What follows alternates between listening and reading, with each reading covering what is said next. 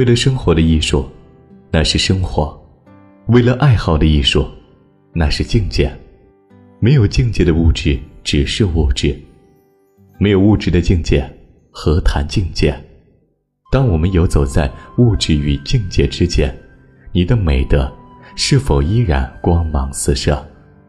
朋友说：“人生三种关系：人和自然，人和人，人和内心。”现在我们把所有时间都花在了人的关系上。